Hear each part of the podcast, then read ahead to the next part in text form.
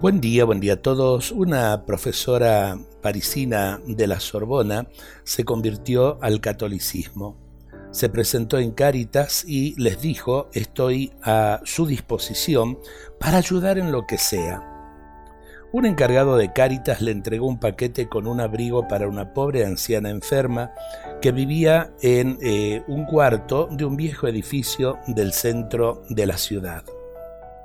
La profesora, recién eh, convertida, con paso diligente se encaminó hacia la dirección que le acababan de facilitar y entregó el paquete. Aquella mujer anciana lo abrió y dibujó en su rostro un gesto triste.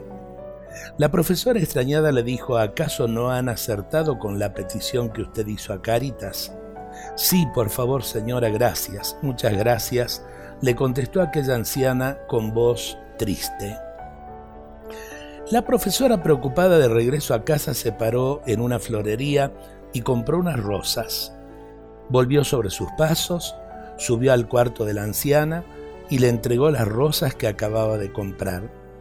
La cara de aquella mujer enferma se iluminó con una luz especial y le dijo a la profesora, lo que necesitaba era un abrigo, pero lo que siempre había deseado eran unas flores. El abrigo, compréndalo usted, me hace pobre. Las flores, las rosas, en cambio, me hacen persona. Gracias. La moraleja de esta breve historia es clara.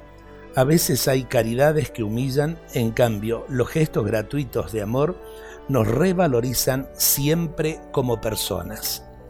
Y no hay que buscar muy lejos para poder realizar estos gestos. Comencemos por nuestras familias. Dios nos bendiga a todos en este día.